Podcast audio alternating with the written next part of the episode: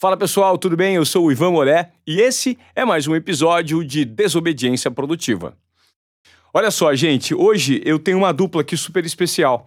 Eu qualifico os dois como dois cérebros pensantes disruptivos, dois desobedientes produtivos que são amigos entre si e, de certa forma, têm uma proximidade muito grande comigo. Porque o Conrado Corsaletti é meu conterrâneo de Presidente Venceslau, passamos a infância juntos, e o Paulo Werneck é casado com a Marina, próximo à minha família, dois disruptivos do mercado editorial. O Paulo é editor de livros, tem uma carreira extensa, nós vamos falar sobre isso é, em instantes. E o Conrado Corsaletti é o editor-chefe do Nexo, aquele jornal digital que encontrou uma nova maneira de se comunicar né, com os leitores de uma forma contextualizada e muito vanguardista. É muito bom receber os dois aqui.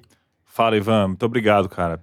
Espero corresponder a todos esses adjetivos aí que você é. Jogou. É, aqui. Paulo. E você, Conrado, tudo bem? Tudo ótimo. Eu tô feliz de conversar sobre esse assunto, que eu sempre acho muito legal, e feliz principalmente de conversar com você. Que legal. Eu não vejo há muito tempo e que é sempre muito legal te ver. É, o Conrado, é, ele estudou com o meu irmão.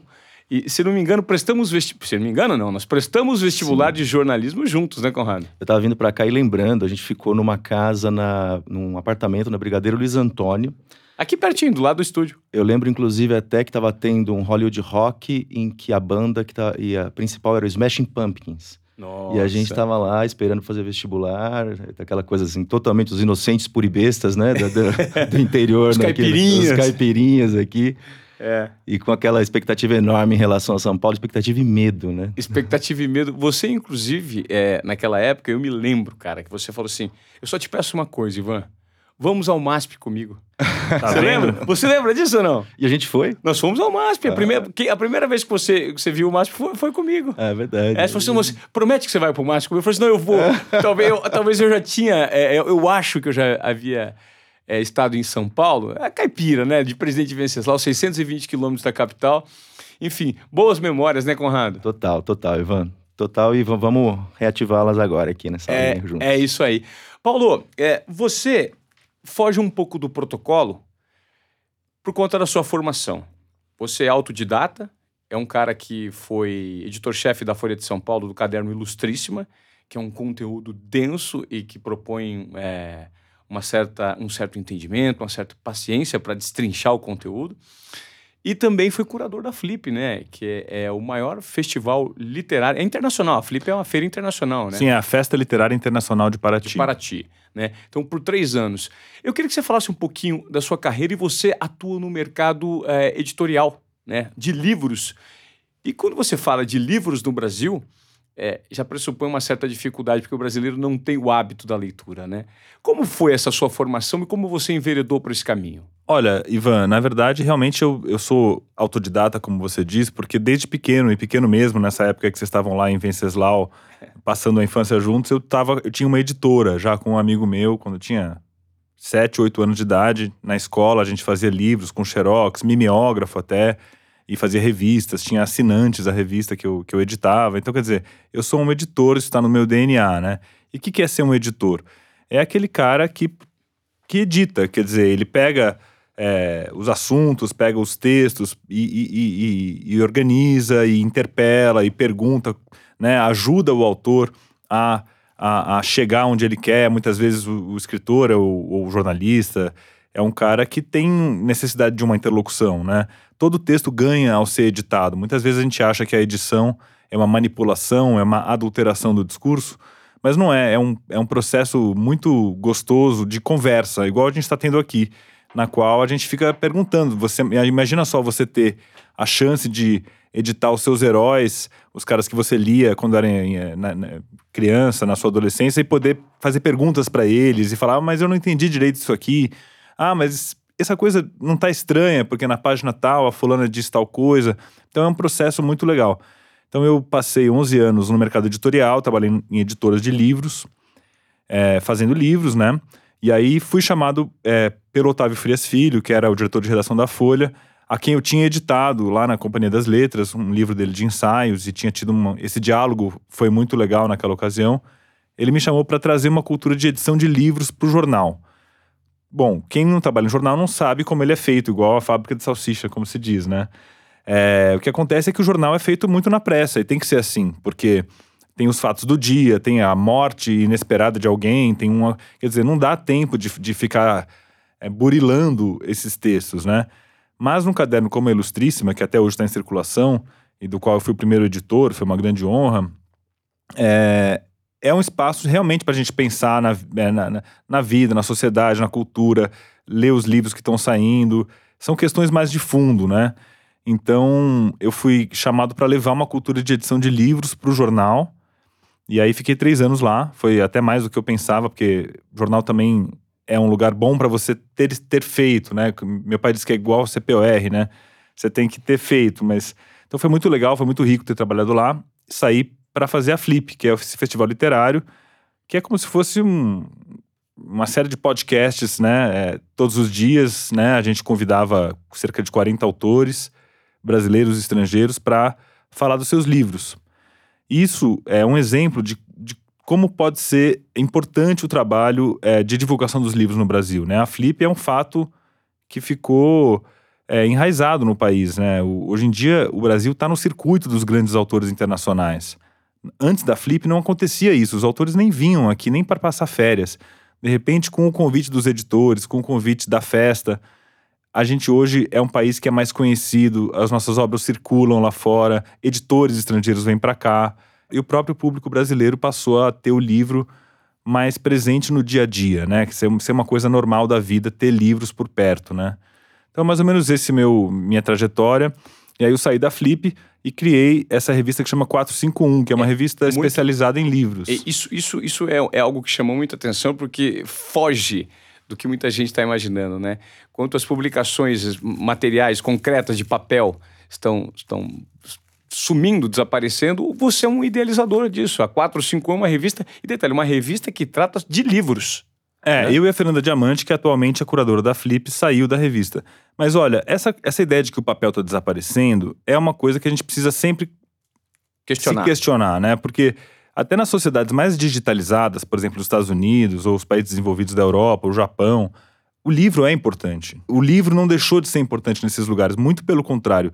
Tanto que hoje em dia sai um livro sobre o Trump, abala a República, né? Vocês devem ter acompanhado aí, já tem uns meia, uma meia dúzia de livros importantes de jornalistas que saíram contando os bastidores do governo, expondo as loucuras do Trump, e isso gera é, debate fortíssimo no país. Então, o, a gente não, é errado você é, a, a, gente pensar que o digital e o livro se opõem, né?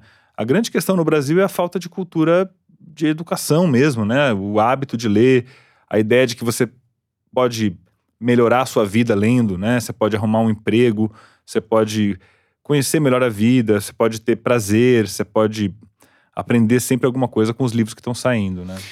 Para quem não sabe, tem um fato muito curioso é, relacionado a, ao Paulo Recente, né? Ele foi um dos idealizadores dessa capa que gerou uma celeuma muito grande da Fernanda Montenegro, né? É, é amarrada di, diante de um, de um monte de livros, né? Como você pensou isso, Paulo? Como, como foi? Como é que surgiu a ideia? Olha, tem, é uma, é uma são vários fatores e que se eu, se eu tivesse pensado previamente não teria acontecido. Isso foi realmente uma, uma história extraordinária, né? É, primeiro, eu devo isso a uma equipe incrível, né? Que tem a Júlia, a Júlia Monteiro, que vem a ser casada com o Conrado. Que está é, aqui com a gente, é, vai falar já já. Ela é diretora de arte da revista. Tem o Luciano Schmitz, que é um designer incrível, que a gente convidou para produzir essa capa e fazer a, toda a, direção de arte. A Mariana Maltoni, que é uma fotógrafa de moda absurda, muito boa e que também trabalhou pra gente, assim, foi um luxo, né? E a Fernanda Montenegro, que topou fazer essa foto pra gente. Estava saindo o livro dela como nossa missão é sempre falar de livros que estão saindo, a gente falou, vamos falar das memórias da Fernanda Montenegro e pôr ela na capa. E foi até engraçado, Ivan, porque na mesma, naquele mesmo mês é era, era outubro, e é quando a gente faz um especial infanto-juvenil. Então a nossa capa era sobre livros infantis, porque a gente fala de livro desde economia e política até infanto-juvenil. Então eu falei, cara, e se a gente chamasse a Fernanda Montenegro para fazer uma bruxa, uma personagem infantil na capa da revista, né? E ela topou. Eu acho até que se, se, a ideia fosse convencional, falar, ah, vamos fazer uma foto da grande dama do teatro brasileiro, não sei o que, não sei o que lá, ela provavelmente não toparia. Mas eu acho que ela viu essa coisa meio subversiva, essa personagem, essa bruxa, e aí foi um absurdo, né? A revista saiu, a foto começou a circular na internet, aí logo aquele Roberto Alvim, que estava no governo até algumas semanas atrás, ele viu aquilo, criticou a Fernanda Montenegro, chamou ela de sórdida, né? E aí a gente percebeu que xingar a Fernanda Montenegro é que nem xingar a mãe no Brasil, né? Todo É. mundo reagiu e isso mudou a história da revista, né? A gente conseguiu muitos assinantes.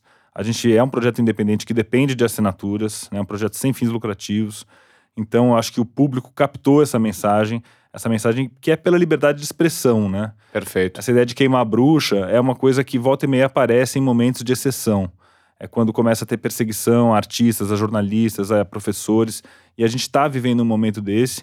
Acho que a revista conseguiu é, comunicar isso aí e os leitores reagiram. Então é muito bom, é, Ivan, só para concluir, desculpe se eu estou me estendendo Imagina. Um podcast ou programa de rádio, você tem essa sensação de ter uma comunidade, né, cara? Você vê que tá todo mundo nos ouvindo agora. Você pode imaginar o mapa do Brasil com vários pontinhos acesos com as pessoas que estão ouvindo a gente, né? A mesma sensação dá ao fazer uma revista. Você cria uma comunidade, uma comunidade de leitores, pessoas que compartilham valores, que no caso são as ideias, a ciência, a discussão através dos livros. Os livros também, é, embora não sejam sagrados, né? E nem devem ser, na minha opinião, eles trazem é, o resultado de pesquisas científicas que teve muito investimento público nelas.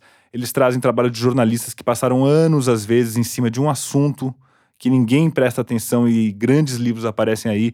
Quer dizer, o livro concentra conhecimento, ele, ele é um repositório da própria liberdade de expressão. Então, acho que a Fernanda Montenegro nos ajudou a passar essa mensagem para o Brasil e agora a gente está, enfim, em busca de mais assinantes, né? Como é que a gente faz para assinar sua revista? Só para o pessoal que está nos ouvindo. É fácil pela internet, 451.com.br. A gente tem vários planos, então não é difícil você se é, encontrar ali em algum deles. Tem desde o plano para menor de 26 anos, que é mais barato, até um plano que custa 451 reais, que é para chamar assi- assinante entusiasta. Então são pessoas que só querem nos ajudar e pagam a mais só para isso.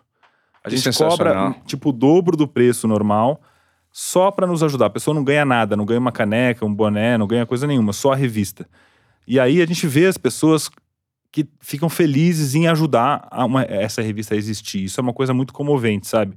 As pessoas que querem que, que elas, elas veem a relevância de uma publicação como essa para o Brasil. É, isso, isso de certa forma, é um, é um posicionamento bem vanguardista, né? Porque nós sabemos que o hábito do brasileiro, a, a- cultura literária no Brasil, ela não ela não está presente, né, na população, que é majoritariamente uma população pobre, né?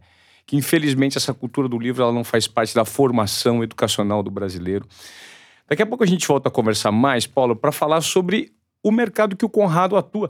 Conrado, você, você trabalhou na Folha, no Estadão. Passa seu, a sua ficha corrida pra gente aí. Bom, vamos lá. Eu cheguei a São Paulo é, logo depois daquele momento que a gente fez o vestibular, passei no vestibular, vim estudar aqui e fui trabalhar numa assessoria de imprensa em que eu era meio que o faz tudo ali da assessoria de imprensa. E ali talvez eu tenha tido meu primeiro baque em relação à tecnologia. Porque minha primeira função ali no- nessa assessoria era passar fax. Que era pegar os releases, os, os textos de divulgação escritos pelos assessores e distribuir para os jornais do Brasil, é, de São Paulo. Você tinha diversos mails. Então eu tinha uma mesa em que eu tinha cinco aparelhos de fax. E pro ouvinte mais novo, não sei se lembra do fax, o fax é aquela, aquela máquina que, enfim, reproduz, é como se fosse uma, um- uma fotocópia que vai sair em outro lugar, essa, a cópia desse texto que você está passando por essa máquina. E é uma máquina meio idiosincrática, assim, porque ela tem uns barulhinhos diferentes, etc. E eu consegui lidar com ela de uma maneira muito boa. Tanto que eu me sentia, assim, um excelente passador de fax. Eu era. Eu, eu, eu, eu, eu me sentia muito bem no que eu estava fazendo. Como, sabe quando eu falo, pô, cheguei a São Paulo, estou estudando e estou desenvolvendo um trabalho no qual eu sou bom. Eu estava muito fax, feliz com isso, é. passando fax.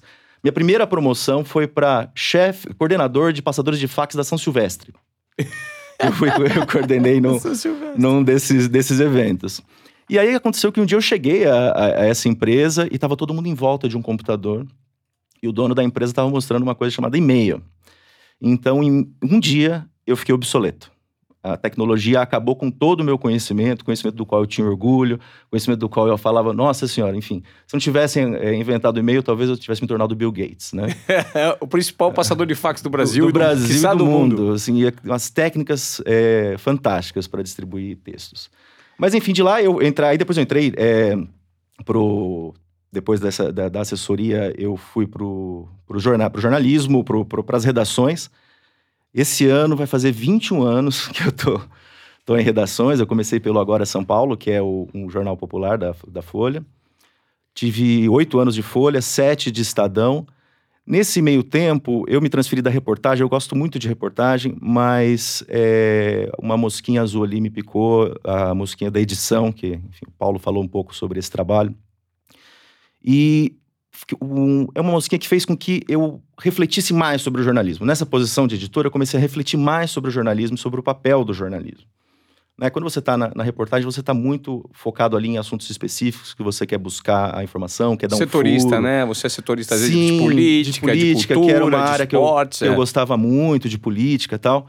É, e como editor, você se sente obrigado a pensar mais o jornalismo e pensar o papel do que você está fazendo. Que tipo de produto você está entregando para as pessoas que estão te lendo todo dia? Isso começou a me trazer uma, uma reflexão e também um incômodo, que era que talvez a gente não estivesse fazendo direito talvez a gente tivesse abandonado uma coisa que era a conexão com o leitor. Talvez, e aí eu começava a relembrar algumas passagens minhas, como repórter, inclusive, que eu estava escrevendo mais para minha fonte, que me passou a informação, ou para as fontes com quem eu falei. Ou seja, tô, na hora de sentar no computador para poder escrever a reportagem, eu estava pensando neles. Ou então, eu estava pensando no meu concorrente. Eu falava, o fulano lá dançou, porque amanhã ele vai tomar um furo. E eu estava escrevendo para o concorrente e para a fonte. E como estava o leitor? nessa conta. Ele não estava em lugar nenhum. Então, às vezes, isso, isso acaba tendo um resultado, às vezes, em textos é, muito complicados. Às vezes, você não faz questão de explicar muita coisa porque você quer enfiar tanto, muita informação em alguma coisa. E como editor, eu comecei a notar isso. Eu estava até resgatando agora é, um, um, Sabe esses bloquinhos antigos que você às vezes encontra? Um caderno meu de 2013, em que. Nessa época eu era editor de política do Estadão. Em que eu tinha lá já. Eu estava fazendo uma viagem, fiz uma, uma um diário de viagens, e lá tinha algumas observações sobre jornalismo. E eu lembro que a, uma das observações era criar um jornal é, com o nome chamado Lógica. Né? É que, é, é, essa era a ideia, a gente precisa dar lógica um pouco para o jornalismo. Tal. Eu fiquei até surpreso, falei, que coisa, né? Enfim, eu com essa agenda, quando é, em 2015, é, uma amiga minha, Paula Miralha, que é amiga do, do, do Paulo Werneck também, me chamou para conversar e falou: Conrado, é, eu e a Renata Rise, que é uma amiga dela, que eu não conhecia. Estamos muito afim de, de fazer alguma coisa relevante para a sociedade, é, de, de fazer algo realmente significativo que consiga contribuir para a sociedade. Pensando sempre no sentido é, amplo da, de sociedade, assim, de, de, boa convivência, de, de um debate público sadio e etc. Tráfico de informações é, de, contextualizadas de uma maneira decente. Decente. E ela falou, a gente pensou num jornal, a gente quer fazer um jornal e pensou em você. Você topa? Né? E assim, eu estava muito bem lá no Estadão, estava, sabe, me descobrindo como editor, já estava é, há três anos é, como, como editor lá de política do Estadão. Com o noticiário quente, né? Era impeachment, já estava rolando. É, não, naquela época, é, eu, eu peguei ali o, o, julgamento do mensalão, 2012, peguei. É, 2013, toda 2013. Se, se, bem que em 2013 eu estava de férias. Quando em junho de 2013 eu estava de férias, eu estava fora do jornal. E nessa época eu estava fazendo as anotações, era né, justamente nessa viagem. E aí voltei ao jornal, peguei 2014 a Lava Jato e o, a reeleição da Dilma Rousseff. Então, mas antes da Lava Jato é, é, virar o que virou tal, é, aí eu, eu parti para o Nexo. E o Nexo tinha basicamente é, algum, algum, alguns princípios que eram, são muito fortes, são muito fortes até hoje para gente. E pensa... É um jornal digital. Né? Primeiro, é um jornal nativo digital, é um jornal nativo digital. Ele foi criado, e tem, e tem, muito isso, né? as pessoas falam, ah, que loucura, você vai sair, você vai deixar de ser editor de um, de um, de um jornal grande, uma posição importante dentro do jornal, para criar algo totalmente incerto, né? E aí a pessoa fala, ah, loucura. E quando, na verdade, não tem muita loucura nisso. Tinha muito é, estudo da parte da, da Paula e da Renata a respeito do mercado de jornalismo no, no, no mundo, principalmente. É muita reflexão nossa a respeito de que tipo de jornalismo a gente gostaria de fazer e onde a gente gostaria de chegar. E a partir disso, a gente é, é, começou a lidar com alguns conceitos que já estavam diagnosticados na imprensa brasileira, mas eles não eram colocados em, em, em, prática. Seja porque, enfim, é muito difícil você fazer uma transição de um jornal do papel para o digital e etc. Então, a gente acho que teve duas sacadas ali que os jornais, depois, eles, eu acho que eles já se deram conta já estão praticando. Primeiro, que é a maneira de você contar histórias. Até por a gente ser nativo digital, a gente tem um pouco de vantagem a respeito de, é, em relação a isso. Mas é o seguinte: é uma sutileza. É assim, quando surge a revolução digital, todo mundo se digitalizando, etc., tem aquele fetiche. Ah, a gente pode contar uma história de várias maneiras, né? Quando na verdade não é isso. A sutileza está no fato de que você vai contar melhor a história a depender da maneira como você escolher contá-la. Você entende essa diferença? Que às vezes algum conteúdo ou algum, algum fato ele vai ser mais bem explicado a depender da maneira como você escolhe contá-lo. Às vezes é melhor contar por, por, meio de um gráfico, às vezes é melhor contar por meio de um vídeo, e às vezes você tem que escrever 100 linhas, tem que ser um textão para você contar essa história. E a gente entendeu essa, essa, esse jeito digital de fazer as coisas. E a outra coisa era uma coisa que até o Paulinho estava falando aqui no, no, no, no, final da. agora há pouco, que é uma nova relação que você tem que ter com o leitor. Primeiro, colocar ele na conta, né? Aquilo que eu falei, às vezes ele não estava na conta. Mas o leitor, ele não vai assinar o Nexo pelo valor de face. No sentido de, ah, vou pagar lá 12 reais por mês, que é o, que é o, é o, é valor da é assinatura, valor da assinatura né? do Nexo. O Nexo não tem publicidade, né? Então, é, vive só de assinatura e de mas a assinatura é o principal, tem, tem outras, outras fontes de renda, mas a assinatura é o principal. Mas assim, ele não vai pagar pelo valor de fácil, Nexo. Ah, do tipo, paguei 12, me dei bem, nossa, vou ter 12 é, conteúdos por dia.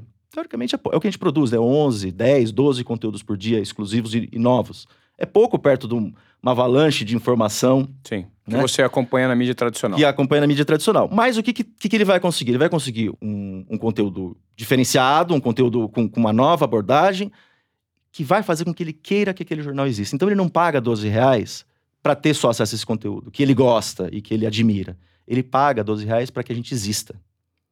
Você entende a motivação dele? Claro, a, a é motivação com... passa além da questão do comprei uma coxinha, matei minha fome e me dei bem. É conceitual. Vocês, uhum. vocês construíram um produto é, em volta de um conceito, uhum. que é comunicar de uma maneira relevante, contextualizada, com grandes profissionais e com poder de análise muito aprofundado, né? E isso, de certa forma, tem um nicho específico de consumo. Né? O público que consome um Nexo hoje, ele tem um poder intelectual um pouco maior, né?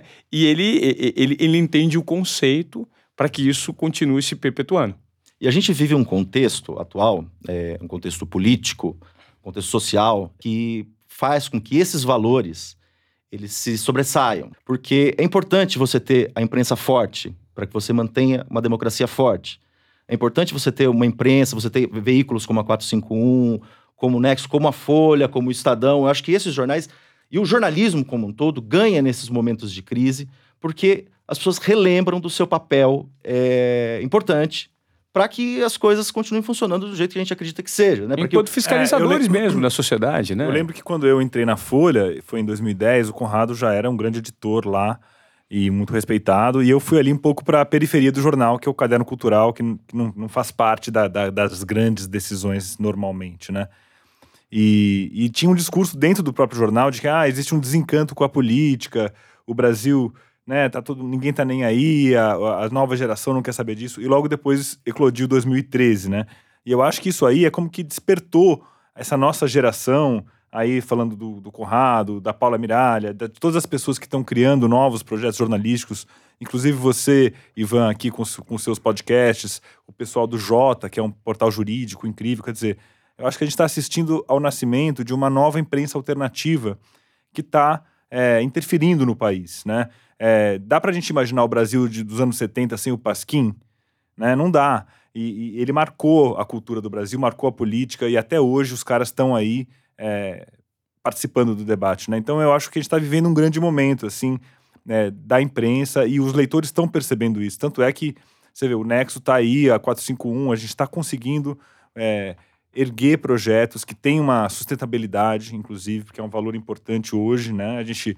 É, o projeto precisa se pagar para garantir a sua própria independência, né? Desculpa, eu acho que essa questão que o Paulo fala, que é a independência financeira, ela é muito importante porque, assim, você pode ter várias iniciativas, etc. Agora, as iniciativas elas têm que ser profissionalizadas. Sabe, você tem que ter gente ali muito capaz para fazer. Porque, assim, fazer um jornal não é vamos lá, galera, junta aí. Meia sabe? dúzia. Não é jogar futebol, faz um juntão, claro. vamos jogar bola, tal, não sei o que lá, e vai rolar. As pessoas precisam ser pagas direito, as pessoas precisam, sabe, ter instrumentos para trabalhar direito. Então, isso é importante, que eu acho que esse momento que a gente está vivendo, porque a imprensa alternativa sempre existiu, a imprensa. Agora, a gente está tendo uma potência de novos veículos que vêm profissionalizados, tão profissionalizados quanto as grandes redações. que as redações, grandes redações são, são lugares é, de excelência, de, de busca de excelência. E você tem agora, nesses novos veículos, também lugares de excelência. Lugares de excelência jornalística que dão condição para que os profissionais possam fazer o melhor trabalho possível.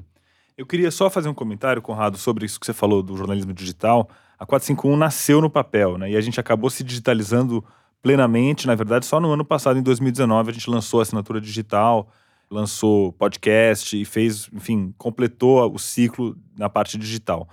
Mas uma, um aprendizado que me deu aí essa, essa discussão sobre papel digital é que o papel tem uma vantagem, a meu ver, que é o seguinte: o tamanho limitado. Então, uma das coisas que a gente ouviu falar quando a internet apareceu, ah, agora eu posso escrever à vontade, eu posso fazer textos gigantes, eu não tenho as limitações do papel. No entanto, o papel, ele impõe um limite que te obriga a editar, né? E meu pai, que inclusive é também da 451, ele é editor sênior, ele tem uma teoria que ele chama de teoria Vênus de Milo, que é cortado fica melhor. Ou seja, ele diz o seguinte: todo texto se beneficia do corte. E, e, é isso o que o papel impõe. Então, quando a gente tem um tamanho limitado, aí na, no caso da 451, são 6 mil toques com espaços por página. Então, quer dizer, uma página da revista tem esse tamanho, não tem conversa. Eu não tenho como fazer caber isso aí, diminuir a letra, fazer qualquer coisa assim. Então, o que, que eu faço? Eu tenho que cortar as piores partes. Eu tenho que cortar aquilo que está redundante, eu tenho que procurar formulações mais sintéticas, eu tenho que fazer despertar o interesse do leitor desde a primeira linha também. Mas, Paulinho, você acha que isso não acontece no digital? Sem isso dúvida acontece, que acontece muito no digital. Eu tive um episódio essa semana, ontem, se eu não me engano, uma das redatoras do jornal editando uma entrevista e chateada, ah, eu vou ter que tirar isso, será a entrevista tá longa, mas tá tão boa, tá tão boa. Ela falou, poxa, por que que precisa, né, cortar, vamos mudar tudo? Eu falei, não, não vamos mudar tudo.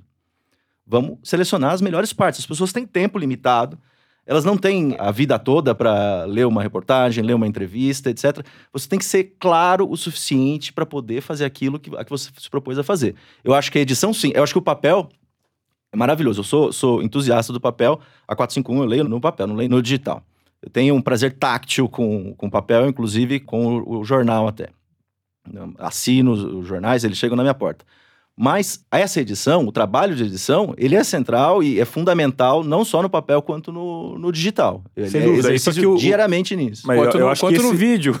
Eu É? trabalhei por um, 20 anos na TV Globo, justamente lidando com corte e edição para o vídeo. Quantas vezes eu tive que brigar com o editor-chefe? E quando eu me coloquei no papel de editor-chefe, que eu não ocupava na teoria, mas sim na prática, o objetivo era caber em 23 minutos de programa todos os assuntos possíveis para você atingir os mais diversificados públicos, né? E- E essa dificuldade de você cortar e quando o material é seu, às vezes você sofre para que aquilo não, não seja cortado, mas a gente entende justamente esse papel de edição que quanto menor, melhor e mais compreensível, né? Tem uma ilusão entre os jornalistas, principalmente quando a gente está no reportagem, eu, eu me incluo nisso, você, você também citou o seu caso, que é assim, nossa, a gente podia fazer outro jornal só com o que sobrou.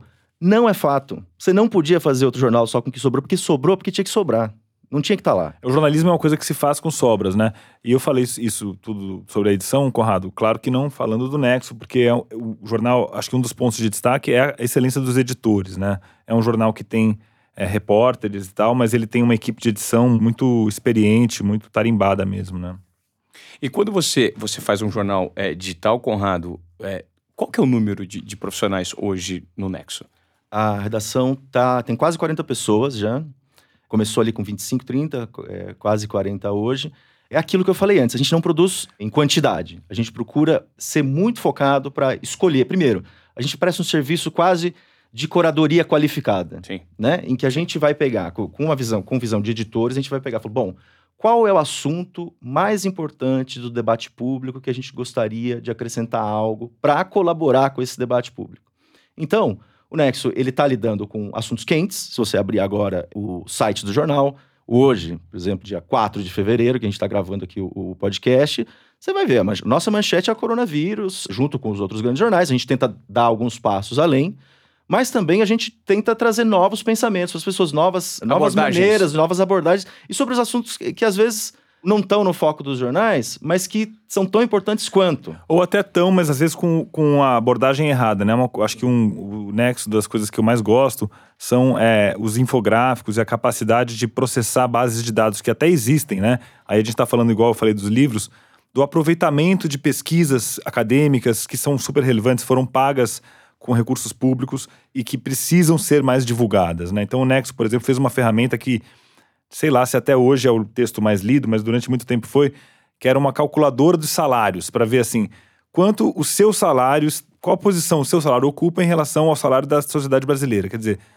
a gente sempre fala assim, ah, eu sou de classe média e tal. Aí você vai ver, se você ganha a partir de quanto, Conrado? Você ganha mais de... Não, se você ganha 5 mil, 6 mil, você está entre os 3, 4% do mais ricos do Brasil. A partir de 6 mil reais já é 3%, por, 3% mais ricos do Brasil. Quer dizer, nem todo mundo tem essa ideia de que você ocupa, na verdade, um lugar muito mais privilegiado do que parece, né? Então o Nexo tem esses, essas ferramentas, esses infográficos, tem lá profissionais especializados em infografia, né? Que fazem assim, é um negócio impressionante. Né? Eu não vejo outros jornais brasileiros fazendo esse tipo de trabalho. E quando você se propõe a fazer um conteúdo vanguardista, né, com esse tipo de abordagem, isso demanda também uma mão de obra especializada, né, Conrado? O Nexo não é um jornal para foca. Ele precisa, para você fazer parte do grupo, você precisa necessariamente ter uma formação é, ou um, uma certa tarimba, um tanto de experiência, um mínimo de experiência para você, de repente, se enquadrar nesse formato que você se propõe a comunicar a informação. Não necessariamente. A gente tem, é, a gente tem uma redação muito jovem. É uma redação jovem, inclusive, não formada exclusivamente por jornalistas. A gente tem oceanógrafos, biólogos, advogados, economistas que trabalham na redação. Mas mesmo assim é uma redação muito jovem. Uma redação jovem de pessoas que estão, sabem têm um domínio a, é, a respeito da informação e que estão em diálogo muito intenso com os editores. Né? Perfeito. Né? É um trabalho de, de muito, muita potência de, quem, de pessoas novas e, e muito capazes, com um trabalho de muita potência de edição. Então, a união dessas duas coisas né? Por exemplo, eu, eu, aprendo os assuntos com que eu lido e etc. Tirando política, que é uma coisa que eu, que eu entendo mais, mas, sei lá, estou editando textos de comportamento, novas tendências, ou mesmo abordagens de economia, que também não tem um domínio total. Eu, eu aprendo todo dia ali. Eles trazem a informação e eu devolvo para eles a minha noção de edição. Então, essa união entre essas duas potências, a gente chega a um novo produto. É um, é um jornal hipereditado. O Nexo tem essa, essa característica de ser um jornal hipereditado. E aí, a partir disso, ele a gente consegue chegar a esses conteúdos. Você acredita que vocês conseguem, é, na redação do Nexo, colocar como um, um, conceito básico a questão da inovação, inovação em relação a comportamento e metodologias. É um jornal que ele não respeita necessariamente os formatos tradicionais da mídia antiga, do, dos jornais que você já trabalhou, como por exemplo Folha, Estado. Ele é um jornal um pouco mais democrático no que diz respeito a hierarquias, é, as barreiras que existem entre cargos eu acho que, assim, é, ele é um pouco mais horizontalizado do que as grandes redações. As grandes redações são muito verticalizadas porque é um processo industrial. Né? Vamos, vamos, imaginar, assim, sabe, 200 pessoas dentro de um, de um jornal. Se você não tiver ordem de comando e, e, e esse comando, essa ordem de comando não, não, não, funcionar, o jornal não sai. Né? O jornal não vai para gráfico, o jornal não chega na, na porta das pessoas. Até pelo fato de a gente ser só digital e ser menor, faz com que o processo seja um pouco mais horizontalizado. O que não quer dizer que não exista também as vozes de comando ali na, na, na edição. O que muda? O que muda é para um modelo pós-industrial. Sabe, uma redação menor, uma redação em que você, por exemplo, grandes redações, até pouco tempo, elas estão mudando, mas até pouco tempo atrás, as grandes redações eram excessivamente compartimentalizadas. No sentido de, tá aqui, é, editoria disso, editoria disso, editoria disso, editoria disso. Dentro da própria editoria, você tinha o cara que apurava muito bem, mas podia escrever mal. Por quê? Porque tinha o redator que não apurava bem, mas escrevia muito bem. Então ele reescrevia o texto do outro. O outro era um ótimo tituleiro, que sabia fazer título. Então você juntava essas pessoas, assim, dentro de uma linha de produção um pouco mais fordista, assim, fazer, exagerando na metáfora.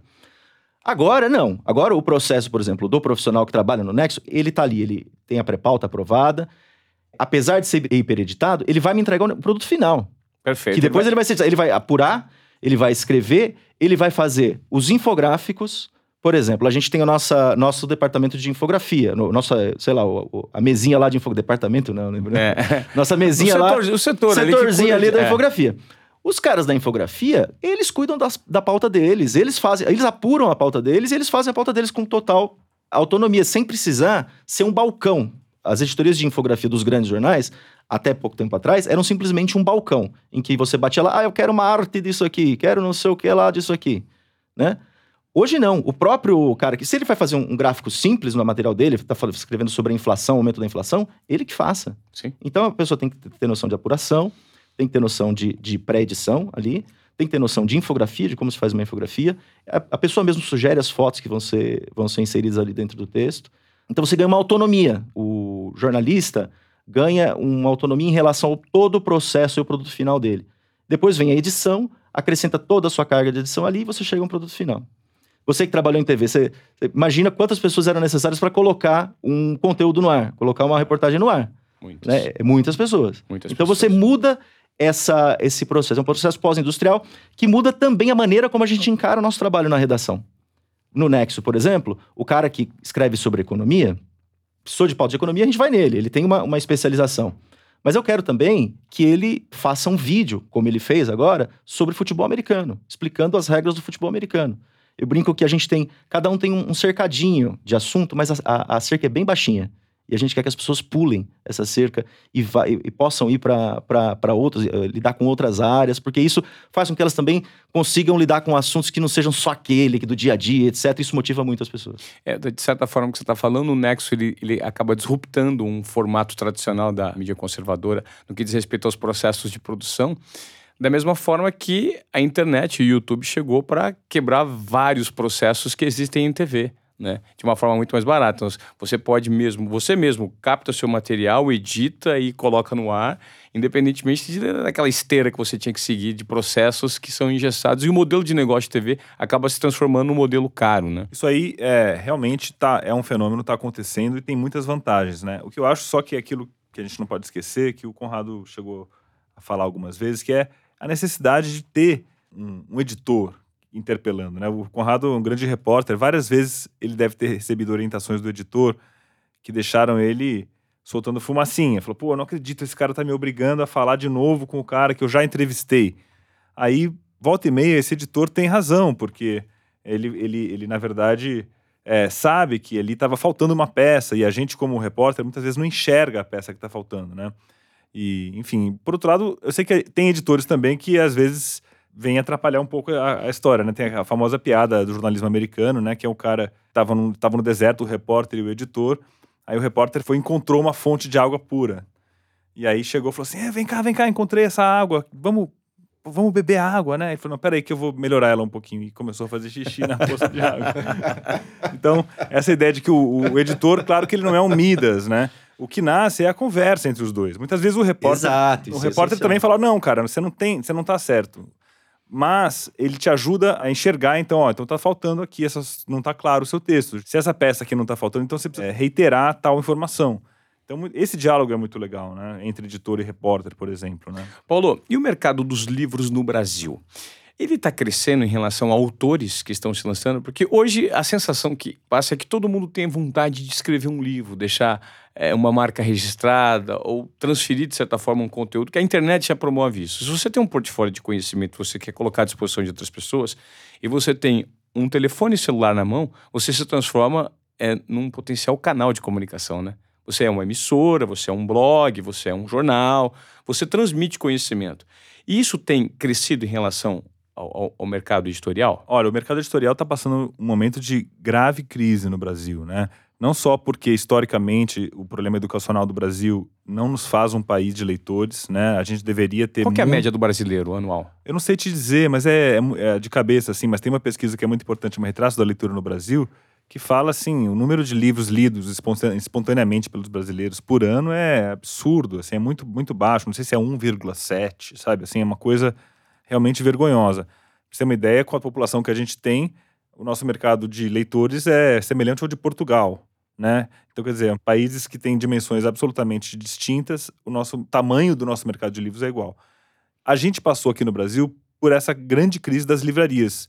A Livraria Cultura e a Livraria Saraiva, que eram líderes de mercado, tinham lojas no, no país inteiro e era uma porta de escoamento da produção, elas entraram em recuperação judicial, estão em situação muito grave, fecharam muitas lojas. Então, é, já faz uns 3, 4 anos que o mercado está em uma queda profunda. Esse, inclusive, é um dos motivos que levaram a gente a fazer a 451. 451 vem do título Fahrenheit 451, que é aquele romance do Ray Bradbury, que depois foi adaptado para o cinema já duas vezes, Ele retrata uma sociedade em que é proibido ler. Né? E os bombeiros, em vez de apagar incêndios, eles vão queimar livros com, com lança-chamas. Só que um desses bombeiros, que, que, que, cuja função era destruir bibliotecas, ele um dia ele se, ele, o coração dele balança, ele se pega salvando um livro da destruição. E aí ele se torna, ele entra para a clandestinidade, que era uma, uma turma que, de, de, leitores que passava a salvar os livros, lia os livros, decorava para que esses livros ficassem é, preservados na memória deles, né? E aí a humanidade conseguisse preservar tesouros literários. Então é uma história linda, é um filme famoso.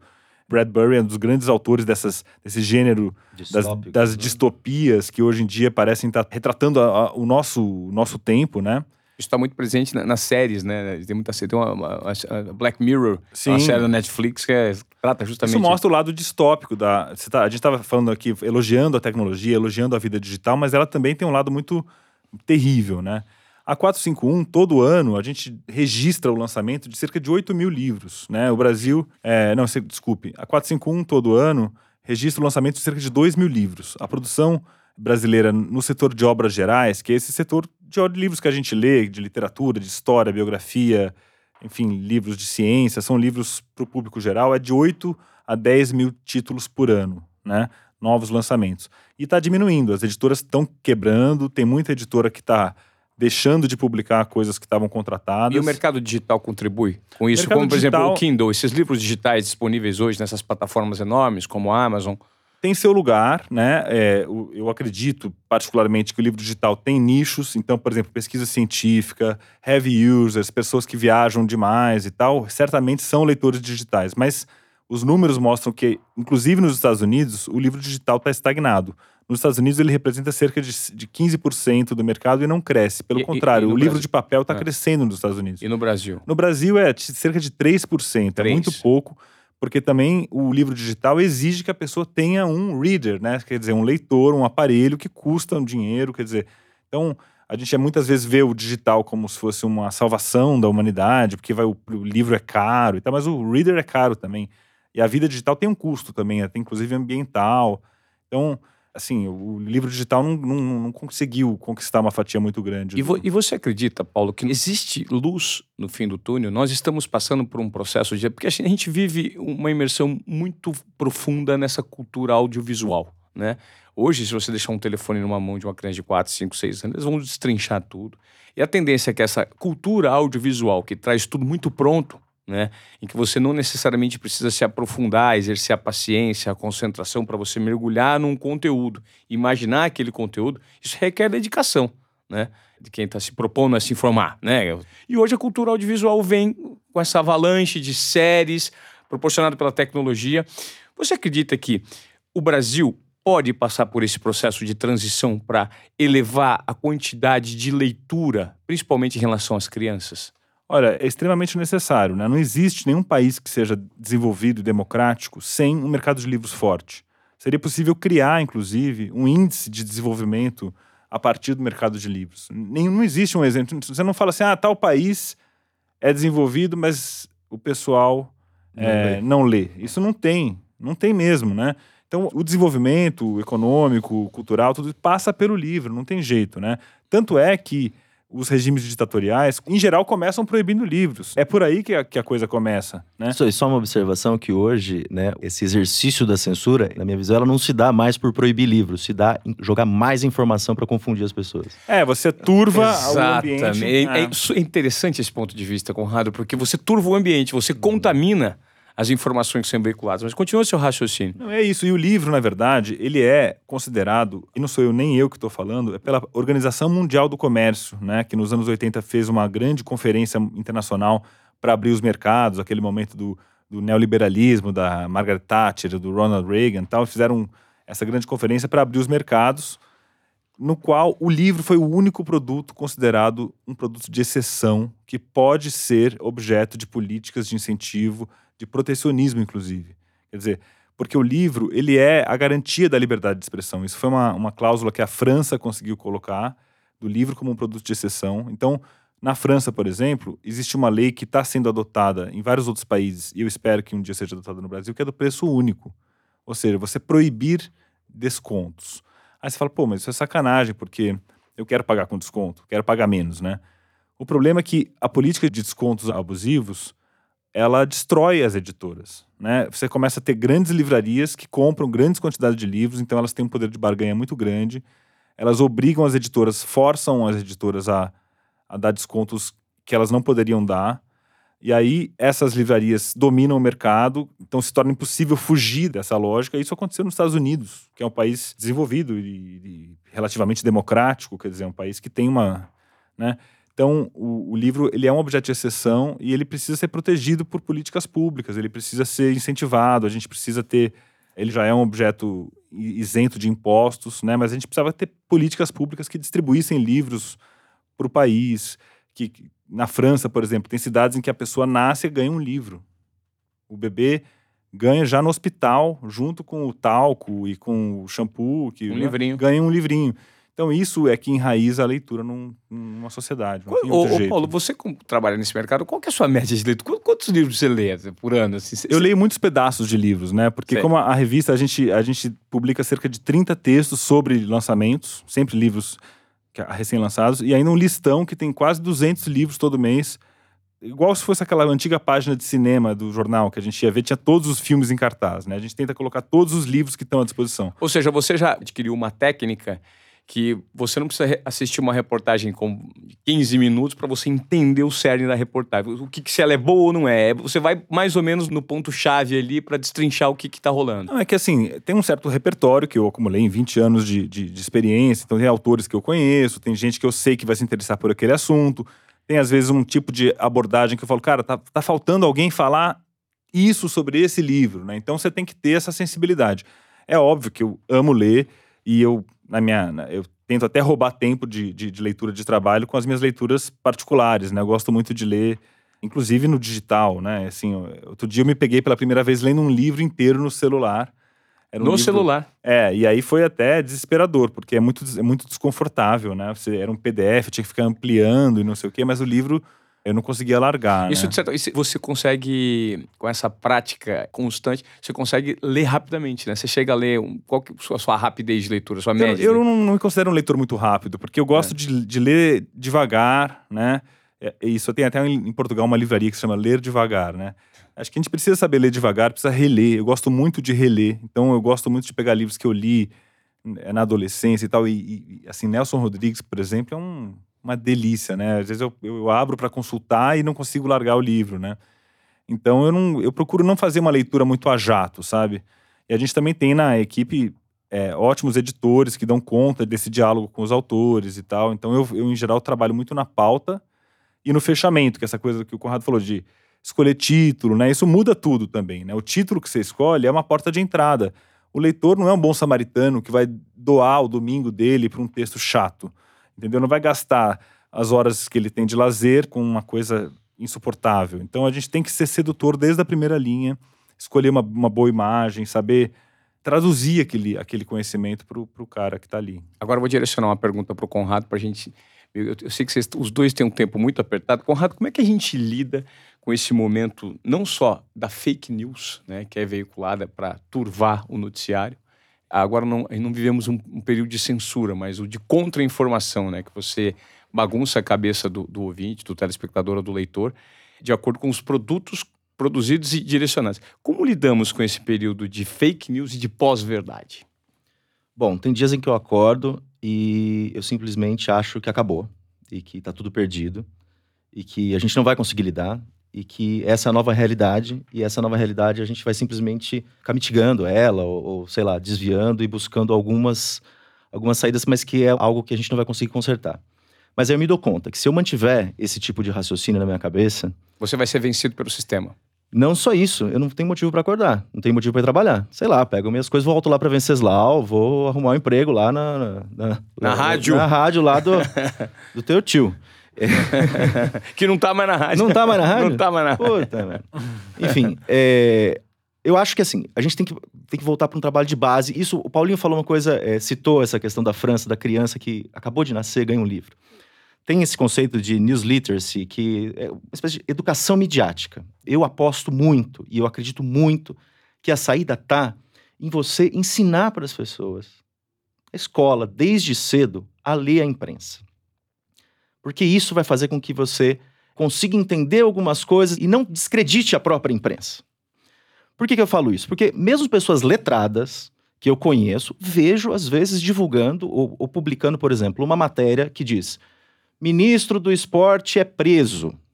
Essa matéria é real, mas se é uma matéria de 2003, que é publicada hoje, ela tem outro significado.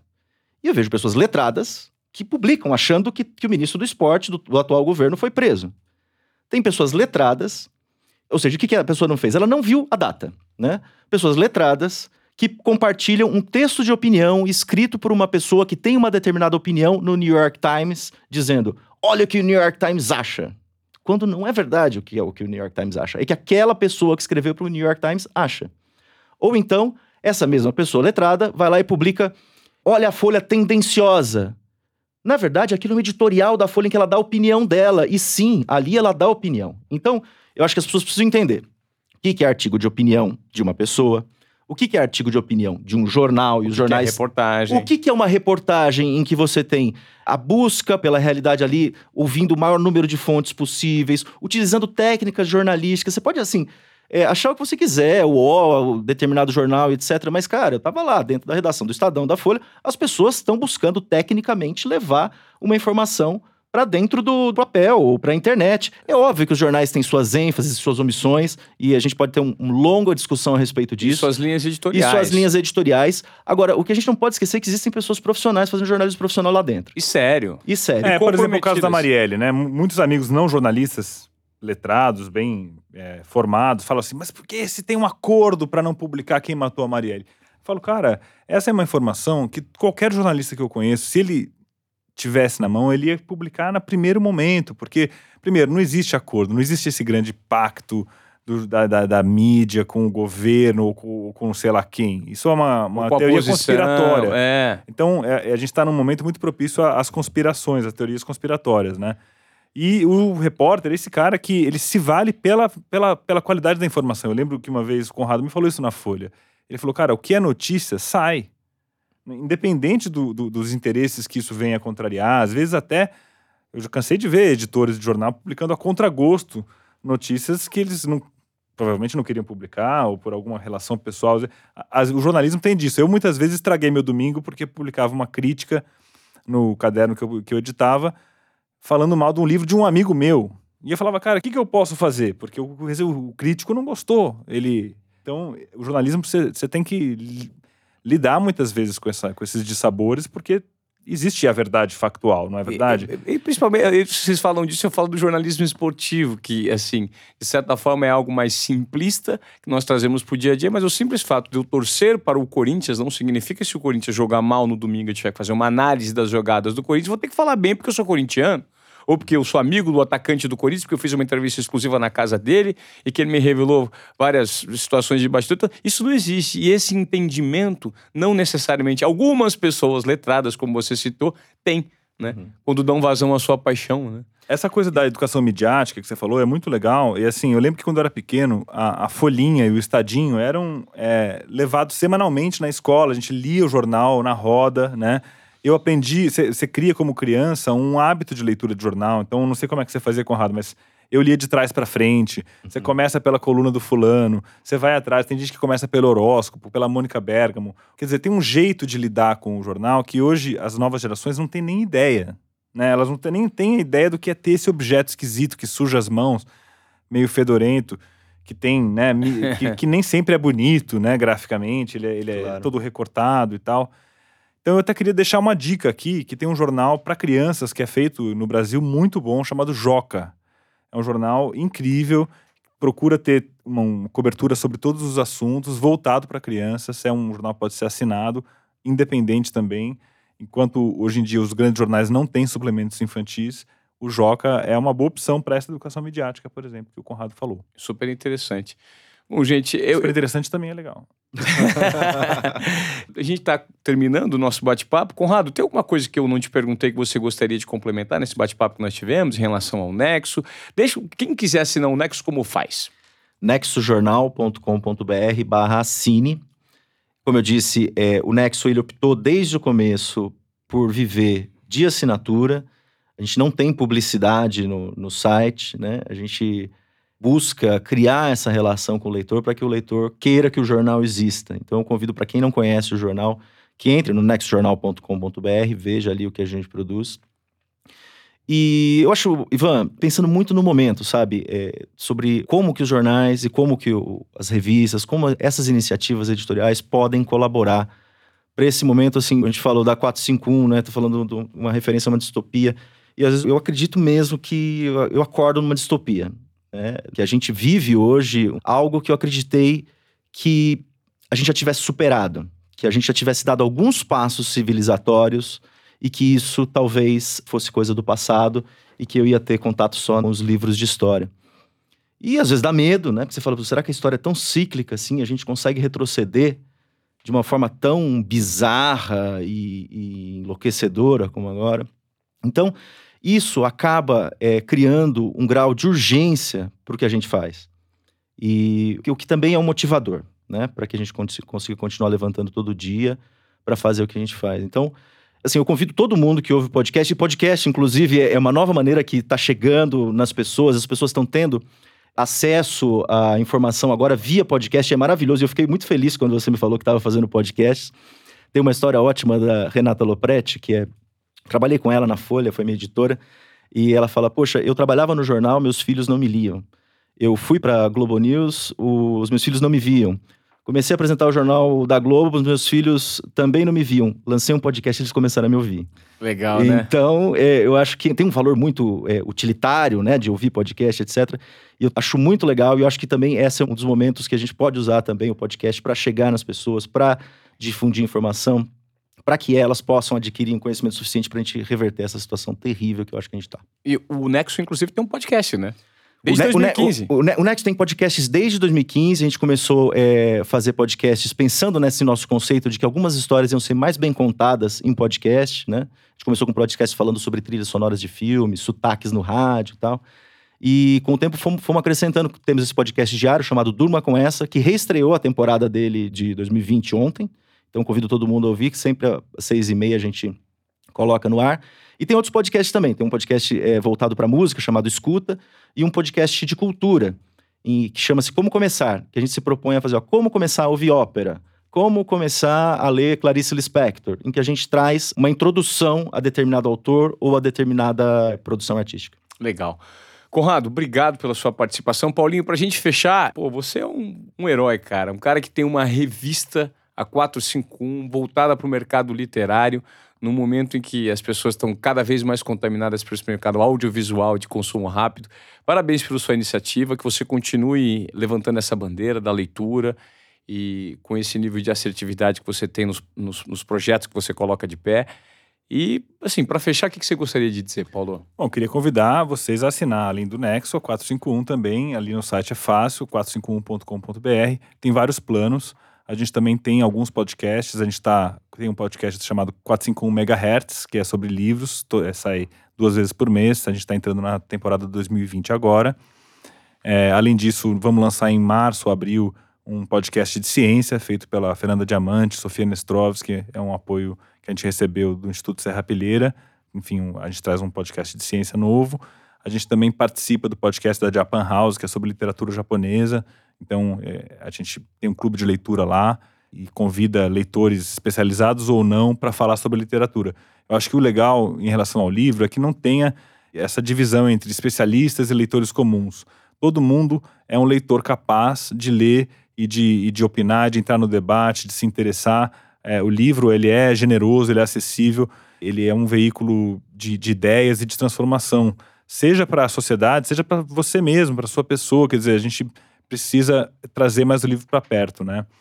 Então é isso que eu queria dizer. Vamos apoiar a imprensa independente. Vamos ouvir o seu podcast aqui também, Ivan. Adorei participar. Muito obrigado, viu? Imagina, Paulo. Enriquecedor nosso papo. Agradeço muito a sua atenção, né? A do Conrado Corsalete, meu conterrâneo, querido amigo de presidente Venceslau. Foi muito bom ter conversado com vocês. Espero que você, ouvinte, tenha absorvido alguma coisa, algum tipo de provocação nesse episódio de Desobediência Produtiva. Obrigado, gente.